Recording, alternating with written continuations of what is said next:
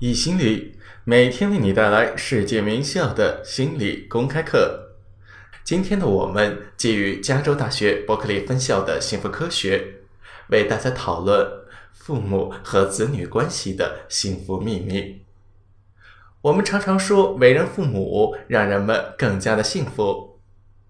不过，二零零四年，普林斯顿卡尼曼公布了一项调查数据，数据显示。对于幸福感来说，照顾孩子仅仅比做家务强一点，但是和放松、午睡、购物这一系列事情相比，就要相差甚远了。另一个研究表示，当人们年轻的时候，他们的幸福指数是随着孩子的数量逐渐下降的。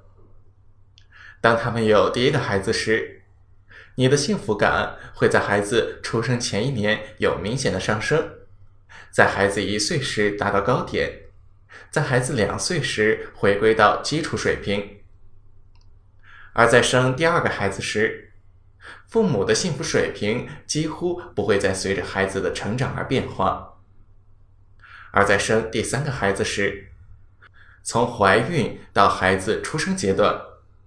父母的幸福感是几乎没有变化的。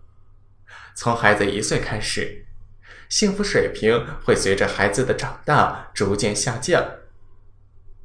也就是说，人们最终会适应为人父母的经验。从长期来说，这个对于幸福的影响是非常有限的。当然了。已经有很多孩子的夫妻也不要因此而感到焦虑。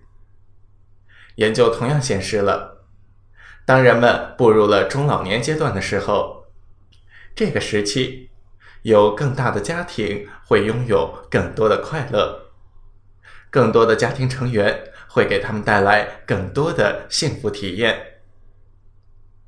学者索尼娅近年做过一个交互分析。有孩子的夫妻确实要比没有孩子的夫妻略微幸福一点。他的研究显示，从生活满意度、快乐度、人生价值感这三个维度来说，那些为人父母的水平是要略高于那些非父母的。当然，这种更高的幸福水平也是有条件的。他二零一四年的一项补充研究也显示，为人父母确实更加幸福，但这个的前提是他们做好了为人父母的准备，是自愿的去繁育下一代。像那些被迫怀孕或者意外怀孕之类的情况，并不在幸福增强的序列当中。此外，虽然为人父母更加的幸福，但研究也显示，他们的压力是同步增长的。所以说，想要享受为人父母带来的幸福，你也必然会承受为人父母带来的压力。在这个细分领域，还有大量的内容等待着我们去研究。或许存在着这样一种可能。就好像是我们在第四课中提到的互为因果关系。那些本身就快乐的父母，那些对于成为父母持有快乐态度的人，他们能够和自己的子女有着更加快乐和安全的沟通联系，并且从中长期获益。而那些本身不想成为父母的人，也未必要勉强自己用这样的方式来追求幸福。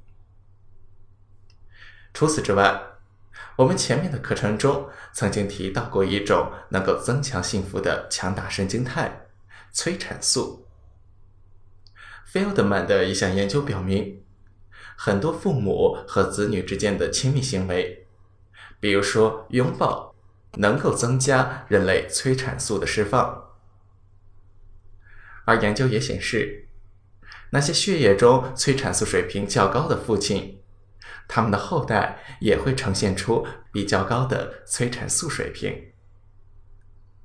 这一个了不起的实验显示了，我们的神经化学是能够传递给我们后代的，幸福的我们，包容的我们，博爱的我们，忠诚的我们，这些都是能够以神经化学的形式传递给下一代的。本段课程到此结束，谢谢大家。